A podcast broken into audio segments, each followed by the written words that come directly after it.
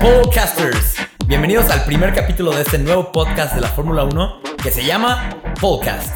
Mi nombre es Fons y me encuentro acompañado de Ricky. Ricky, ¿cómo te encuentras el día de hoy? Excelente, Fons. Bienvenidos, podcasters, a este primer episodio. Qué bueno, qué bueno saber que estás bien, Ricky. Oye, tengo una pregunta. Una pregunta que yo y de seguro muchos de la gente que están escuchando ahorita tendrán cuando escuchan podcast. ¿Qué significa podcast? ¿Qué significa el nombre? ¿De dónde viene? Bueno, pues empezamos con un concepto muy básico dentro de las carreras que es la pole position. La pole position o la pole es la mejor posición en la que un piloto de carreras puede iniciar una carrera. Es un lugar privilegiado. Ok, ok. Entonces es un juego de palabras de podcast y pole position, podcast. Correctísimo. Y platícanos, Fons, a ti, ¿por qué te gusta la Fórmula 1? Uh, qué buena pregunta. A mí lo que más me gusta de la Fórmula 1, la razón por la cual la veo, la sigo, me apasiona, es para ver la ingeniería de estos coches. Los coches de la Fórmula 1 son unas máquinas impresionantes. Solo para ponerlo en contexto, los coches que vemos ahorita, donde corre Checo Pérez, Luis Hamilton, todos estos corredores, de los cuales hablaremos en otros capítulos, tienen un motor de 1.6 litros, de 6 cilindros es un motor súper pequeño. Y con ese motorcito pueden lograr velocidades de hasta 350 kilómetros por hora. Imagínate, un motor del tamaño de un motor de un Prius. No es nada. Para mí, es la razón por la cual veo la Fórmula 1. La ingeniería que tienen estos coches se me hace impresionante. Y la habilidad que tienen los pilotos es inigualable. Justo lo que te iba a decir, porque muy bonito el coche y toda la tecnología del mundo, pero ¿a poco subes a cualquier persona a un coche y ¡ay! ya soy buenísimo. Imposible, imposible. Y por eso se me hace impresionante y no me pierdo ninguna carrera desde el 2017. ¿Y tú, Ricky, por qué la ves? ¿Y desde cuándo la ves? Fíjate que a mí, eh, desde que me involucré un poco más en la Fórmula 1, toda la logística, todos los procesos que llevan a cabo para cada carrera, el equipo, el piloto, los patrocinadores, o sea, todo lo que forma una carrera de Fórmula 1 es una logística impresionante. Y como bien decías, la exigencia para un piloto, o sea, para poder subirte a uno de esos coches, aguantar una carrera y sobre todo ganar, no, es, un desempeño. Es un logro, es un increíble logro. Son atletas estos pilotos. Son súper atletas. Tienen que estar súper fit y eso, eso lo haremos en otros capítulos también. Claro. Qué bueno, qué bueno saber que este podcast está sucediendo que tú y yo vamos a estar hablando de la Fórmula 1. ¿Cada cuándo vamos a estar hablando de la Fórmula 1? Pues cada semana vamos a estar sacando material nuevo para compartir con todos ustedes, porque en la Fórmula 1, para hablar, sobran los temas, sobran las razones, entonces hay mucho que se puede discutir, debatir y comentar. Cada semanita vamos a estar subiendo un capítulo de podcast, así que los vemos cada semana para que se enteren de corredores o de reglas o de la carrera que acaba de pasar o cómo va nuestro compatriota Checo Pérez. De todo eso vamos a estar hablando. El orgullo de la nación, el gran Checo Pérez. Oye, Ricky, una pregunta. En el año que tú naciste, esto es para que te conozcan un poco más los podcasters. En el año que tú naciste, ¿quién fue campeón ese año? Pues mira, yo que estoy en la flor de mi juventud, yo soy del año 1994. En ese año ganó el famoso Michael Schumacher, pero todavía no era del equipo Ferrari. Ahí todavía era de Benetton. ¿Benetton la marca de ropa? wow. Híjole, esos como que se desviaron un poquito. Sí, no le supieron. Bueno, claramente sí le supieron porque ganaron y seguro vendieron muchísima ropa, pero se me hace impresionante eso que era Michael Schumacher antes de ser con Ferrari ganó con el equipo que era una marca de ropa. Es correcto. eso estuvo impresionante. La habilidad de Michael Schumacher era inigualable. Y un, y un equipo realmente, como dices, pues no era un equipo, ay, este seguro que va a ganar. No, para nada. Y fue un campeonato muy cerrado. Sí, sí, sí. Y yo, pues antes de que me preguntes, yo eh, también en la flor de mi juventud del 95 ganó nadie más y nadie menos que Michael Schumacher. También por su segundo campeonato lo ganó en el 95 con el mismo equipo con Benetton. Compartimos campeón de nacimiento. Compartimos campeón de nacimiento, efectivamente. Y bueno, eso fue cuando naciste, pues difícilmente ibas a ver una carrera, pero... No la vi. ¿Cuándo empezaste a, ver la Fórmula 1? La empecé a ver en el 2017 con todo esto de que Liberty Media, que son los ahora dueños de Fórmula 1, en el momento que ellos se hicieron los dueños de la Fórmula 1, empezaron a hacerlo mucho más accesible a la gente, a, pues a todos.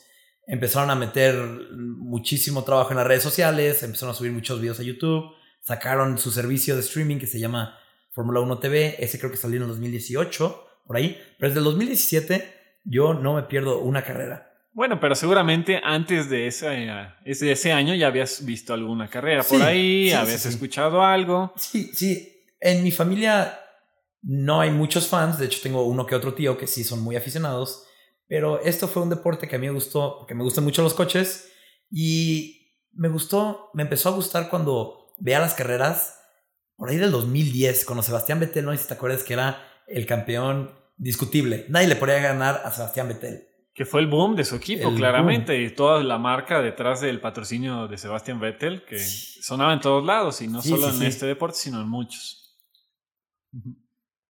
Sebastián Vettel fue la razón por la cual empecé a verlo, porque se me hacía una persona muy carismática, muy bonita, muy bonita, muy...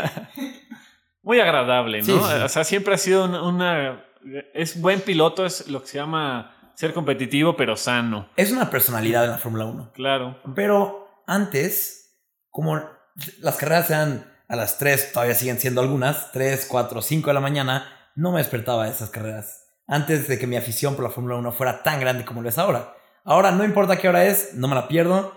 Y te digo, desde el 2017 no me pierdo una carrera. ¿Y tú, Ricky, desde qué año?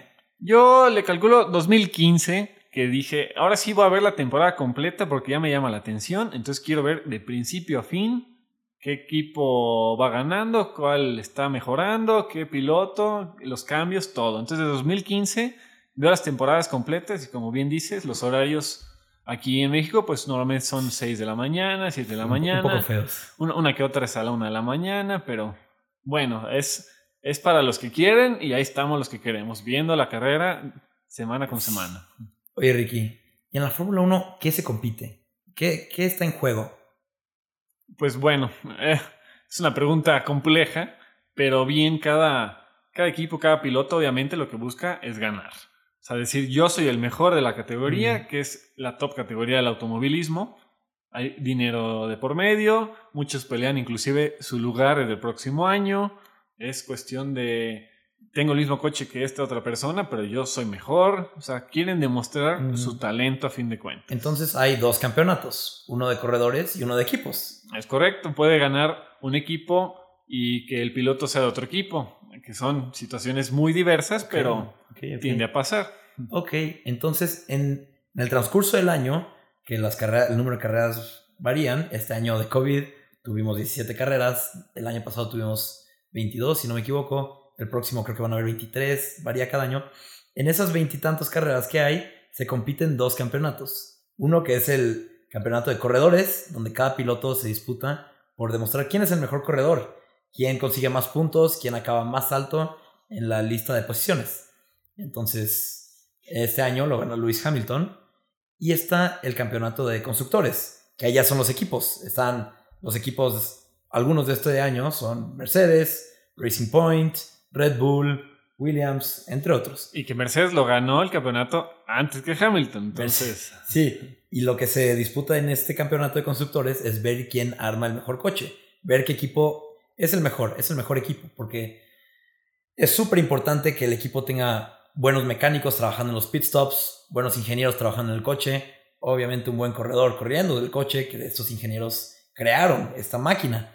Entonces, en este año, en el año, todos los años que hay Fórmula 1, se compiten por dos campeonatos, en los corredores y en los equipos. Pero eso no quiere decir que haya puntos separados, sino la misma carrera da puntos a los pilotos y los puntos del piloto de cierto equipo le da puntos al equipo. Y es por eso que los equipos corren dos pilotos, ¿no? Así es.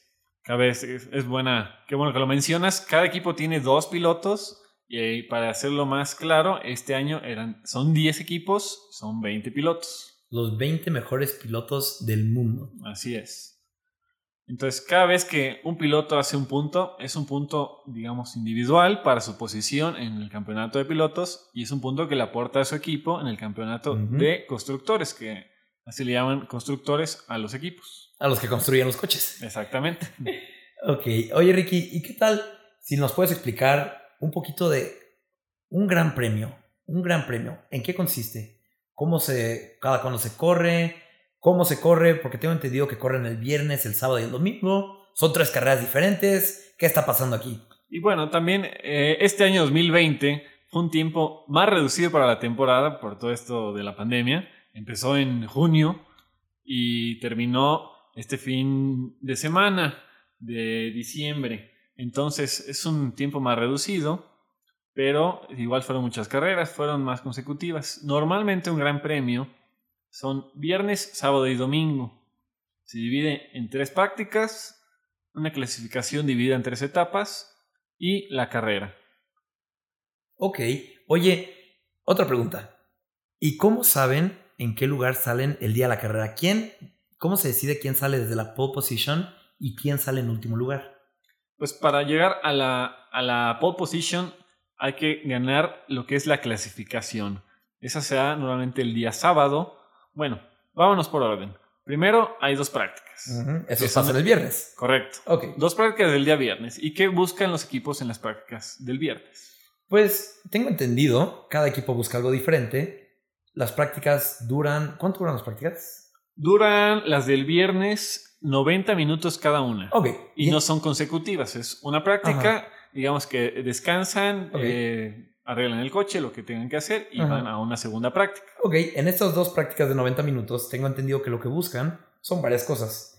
Entre ellas pueden ser qué tal está su coche optimizado para correr con mucha gasolina, con poca gasolina, con diferentes compuestos de llantas. Los compuestos de llantas son un tema del cual hablaremos más adelante porque es muy complejo. Hay muchos diferentes tipos, pero no nos meteremos ahorita. Quieren buscar eh, cuánto los alerones, qué, cuál es el mejor, la mejor forma de correrlos. Están buscando muchas cosas en estas prácticas. Y también sirven para que el corredor se familiarice con la pista. Porque una pregunta interesante sería, o sea, cada año corren en el mismo lugar, o sea, una y otra vez son las mismas pistas. Para muchas carreras como la de Italia y Mónaco, la respuesta es sí, pero con diferentes coches. Cada año el coche cambia. Cambia drásticamente o puede cambiar muy poco, pero cambia. Y a veces los corredores también cambian. Como sabemos, Checo Pérez no tiene un coche para la próxima temporada aún, pero Sebastián Vettel, que ahorita está en Ferrari, se va a tener que cambiar de equipo, se va, se va a cambiar de equipo a Aston Martin y va a tener que manejar un coche completamente diferente. Y para esto son las prácticas. Así es, porque hay, como dices, son muchas cosas que varían de un fin de semana a otro, entonces de una temporada a otra, pues es muchas más opciones de lo que pueden variar. Y hay pilotos nuevos, hay pilotos que saben las pistas de memoria, de repente es una pista que ya conocíamos y le cambian, eh, digamos, le cambian el trazado entonces, pues ya no es lo mismo. Entonces, ese viernes es muy importante para los equipos para saber cómo va a estar y qué necesitan cuando ya tengan que competir. Hacen como una simulación de la carrera, ¿no? Hacen prácticas para ver qué tal va a estar su coche el domingo.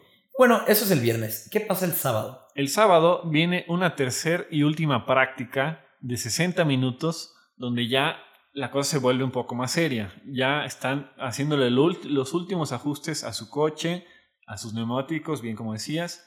Al piloto le dan instrucciones, claro, hay mucha comunicación del piloto con el equipo para saber qué hacer y qué no hacer. Y después de la práctica viene, ahora sí, digamos, la primera competencia real del Gran Premio, que es la clasificación. La clasificación. Es la clasificación donde mucha gente cree que es una carrera por sí sola, pero en realidad no es una carrera. ¿De qué se trata la clasificación? Y sí, mucha gente va a pensar así porque es una gran emoción la clasificación. O sea, los equipos ya pelean, la gente se emociona. O sea, hay mucha adrenalina en la clasificación. Se disputan ya lugares. Y, es un gran logro quedar arriba en la clasificación. Sí es, es digno de festejarse. Se divide en tres etapas. La primera van todos los pilotos. Son, en este caso, de esta temporada son 20. 20 pilotos. Y los que hagan los 15 tiempos más rápidos pasan a la siguiente fase. No importa eh, Asaki no van corriendo uno tras otro. Es el tiempo que hagas en dar una vuelta. Quieren poner la vuelta más rápida, ¿no? Es todo lo que hacen. Quieren demostrar que pueden poner una vuelta más rápida que su contrincante. Y ahí donde ya también varían muchas estrategias que hablaremos más adelante de cuándo dar lo mejor de ti, cuándo no, se guardan algunos equipos, pero el chiste es que queden en los primeros 15 para pasar a la calificación en la etapa 2. Oye, Ricky, ¿y cuánto tiempo tienen para demostrar que son de los 15 más rápidos? En esa primera clasificación son, si no me falla la memoria, 18 minutos. Ok. Muy bien. Entonces pasan a la segunda fase. ¿Y qué pasa en la segunda fase? La segunda fase ya nomás nos quedan 15. En este, estábamos hablando de esta temporada para ser más claros. Sí, quedan sí. 15 pilotos, esta 5 temporada. quedaron fuera. 2020. Entonces, el, el 16, 17, 18, 19 y 20, las posiciones ya están definidas. Sí. Entonces, otra vez salen los 15 que quedan y se van a eliminar otros 5. Entonces, ya nos van a quedar 10 pilotos para la fase final. Ok.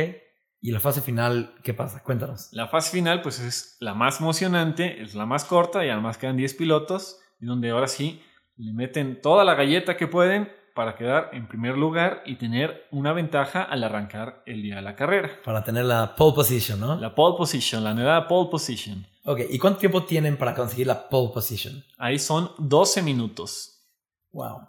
Wow. Entonces, el sábado la clasificación aproximadamente dura una hora y media, al menos que tengan alguna razón por la cual tienen que detenerla, de que un choque muy fuerte o que un animal se mete a la pista, que ha pasado. Claro, sí. Ha pasado muchas veces que se meten perros, venados y entre otros animales.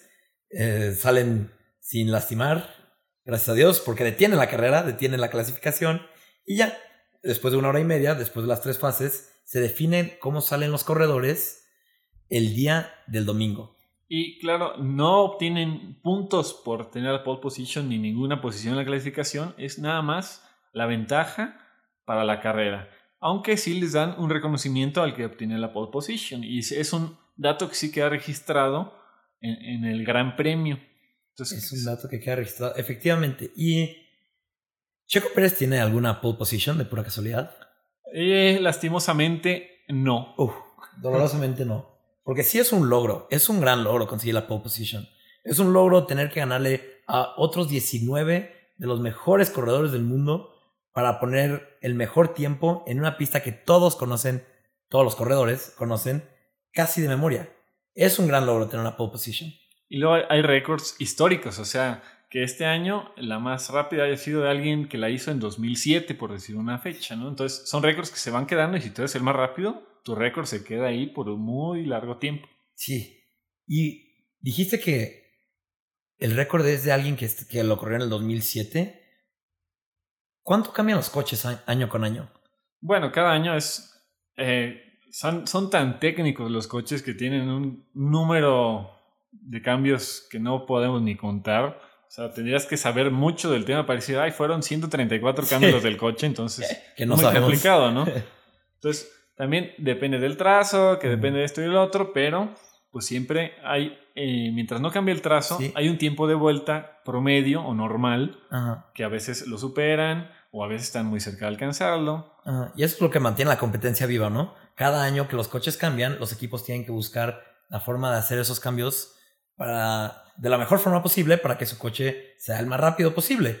A veces a algunos equipos les salen muy bien, a otros equipos no tan bien, y por ahí es ahí donde vemos la competencia, donde un año puede ir ganando Ferrari y de repente al siguiente año, aunque los coches por fuera no se hayan cambiado mucho, Mercedes le está llevando muchísimo la delantera. Y son por eso, son porque el deporte quiere mantener la emoción viva y cada año hacen cambios a los coches. Y en el año 2022 viene unos cambios muy fuertes, donde casi todo, creo que el motor va a cambiar en el 2022. El motor va a cambiar en el 2022 y todo el coche va a estar mucho más pequeño y mucho más simple. Ahorita hay muchas cosas muy, muy técnicas y difíciles de comprender para nosotros los que no estudiamos ingeniería mecánica o no trabajamos con coches. Pero sí, en el 2022 vienen unos cambios fuertes para intentar cambiar completamente la competencia y la dominancia de Mercedes. Sí, porque como bien dices, los cambios son muchos. En los últimos años el tamaño del coche ha incrementado, pero creo que eso es un tema muy complejo que les comentaremos más ampliamente en otro episodio. Ujú. Y también un tema importante que tocas es el tiempo. O sea, el tiempo y la escala que se maneja en la Fórmula 1. O sea, ¿cuánto es un segundo en la Fórmula 1? ¿Cuánto es una milésima? ¿Cuánto es una décima? Sí, sí, sí, sí. Esto es un deporte de milisegundos. Así es. Un segundo, un segundo es mucho, de hecho. Un segundo es muchísimo para estos corredores que van a 350 kilómetros por hora. Es, es muy difícil para nosotros dimensionarlo, ya que personalmente yo no le subo a más de 130 en la carretera. Entonces, ir tres veces la velocidad a la que estoy acostumbrado es muy difícil dimensionarlo. La velocidad a la que van, la- o sea, los riesgos que toman. Porque la seguridad ha avanzado mucho en este deporte, pero igual, los riesgos que se toman estos corredores son altísimos. Lo vimos hace tres semanas con un choque de un corredor francés, de Romain Grosjean, donde casi pierde la vida. Porque estuvo tan fuerte el choque, el coche se partió a la mitad, explotó completamente, el, todo el coche estaba en llamas. Pero Romain Grosjean logró salir porque tienen trajes que son resistentes al fuego. Las medidas de seguridad de la Fórmula 1 es una cosa increíble que también le invierten mucho, tanto en, pensarle como en dinero, porque son eficiencias que se ven reflejadas en accidentes como este que mencionas. Sí, claro, porque la competencia es muy bonita, es muy padre, pero la vida de los pilotos es primordial, es lo más importante del deporte. Entonces, la seguridad ha avanzado muchísimo lo vimos hace tres semanas, tres semanas, tal vez cuatro, me puedo estar equivocando, pero en la carrera de Bahrein, donde ese choque estuvo impactante y vimos lo cuánto ha avanzado la seguridad. También, claro, hablaremos de eso, del coche de seguridad, del coche médico, todas las medidas que han ido cambiando, las polémicas que han generado. Pero ahorita estamos omitiendo, yo creo que un punto muy importante de explicar un gran premio, que es la carrera. La carrera en sí, el gran día, el domingo. Cuéntanos, Ricky. A ver, una carrera, primero te pregunto a ti, ¿cuánto debe durar una carrera o cuánto dura una carrera en promedio? Claro sí, una carrera no puede durar más de dos horas corriendo. Esto porque los coches solo pueden, este año, solo pueden tener cierto, cierta cantidad de gasolina, que son 115 litros. Y si una carrera duraba más de dos horas, los coches no tenían gasolina para acabarlo. Y aparte, más de dos horas igual y se volvería un poco aburrido para el público. Entonces, la carrera tiene que durar o máximo dos horas o el número de vueltas, que dependiendo de la pista son más o menos. Casi siempre son como 300 kilómetros, poquito más de 300 kilómetros totales que se corren. Sí, y luego eso pues, se va a mencionar con el tamaño de la pista, ajustan el número de vueltas para que pase esto. Y ha pasado, claro, que, o sea, tú empiezas a ver la carrera y dura tres horas, pero es que no corrieron tres horas, pasó algún imprevisto que detuvo la carrera. Es como tiempo efectivo. Tiempo tres, dos horas efectivos, como dices, de los coches corriendo, consumiendo gasolina, los corredores haciendo su máximo esfuerzo. Pero sí, eh, vimos la carrera de esta que ya mencionamos varias veces, de que la carrera duró como, la transmisión duró como tres horas porque estuvo parada 40 minutos en lo que limpiaban y rehacían en la barrera de contención. Entonces sí, y el domingo se define el victorioso de la carrera, que es el día más importante. El ganador del Gran Premio. El Gran Premio. Entonces, ya sabemos que con la calificación ese orden es con el que van a arrancar la carrera. Normalmente el arranque es una locura, es, es muy emocionante, son todos, van casi a la vez, todos se juntan en la primera curva, es un caos, es, es tan, tan quirúrgico esa, esa manera de manejar con coches a centímetros de ti, a 200 kilómetros por hora es o impresionante, más. Es impresionante. Claro que es casi diría normal que alguien choque, aunque no sea espectacular, pero chocan, se daña el coche. Y es donde empiezan a entrar las estrategias de cada equipo. Sí, las estrategias de las cuales hablaremos a más detalle en otro capítulo, porque todos estos temas tienen muchísima profundidad, tienen muchísimo de qué hablar, y estos capítulos los planeamos hacer de 20 a 30 minutos, para que no se vuelva tedioso para ustedes, los podcasters. Y también veo que en cada carrera les dan trofeo a 3, 4 personas, pero eso, o sea, no es que sean campeones, ¿o sí? No, no es que sean campeones, simplemente es al primero, segundo y tercer lugar de los corredores y a un representante del equipo que quedó en primer lugar. Porque cada, cada gran premio es todo un espectáculo. O sea, por eso está la celebración, porque es, es un pequeño campeonato dentro del campeonato mundial de la Fórmula 1. Es como si el mundial de fútbol, que es cada cuatro años, se hiciera cada año. Entonces, a mí, yo por eso no me pierdo ninguna carrera, porque cada carrera es especial. Cada carrera es un show cada carrera es un logro y el ganador, aunque ya haya ganado muchas veces, en este caso Luis Hamilton, que ya nos cansamos de verlo ganar, debemos reconocer que es un verdadero logro lo que él está logrando, lo que cualquier corredor está logrando, lo que Checo Pérez ya logró siendo un ganador de un gran premio. Sí, es un logro que a veces no se puede entender la magnitud, pero es lo que todo el mundo sueña. Entonces, me parece que a gran escala es un gran premio eso somos nosotros, queridos podcasters. Queridos podcasters, qué gusto nos da saber que están escuchando este podcast de la Fórmula 1 y nos veremos la próxima semana en esto que ha sido el podcast. Hasta la próxima.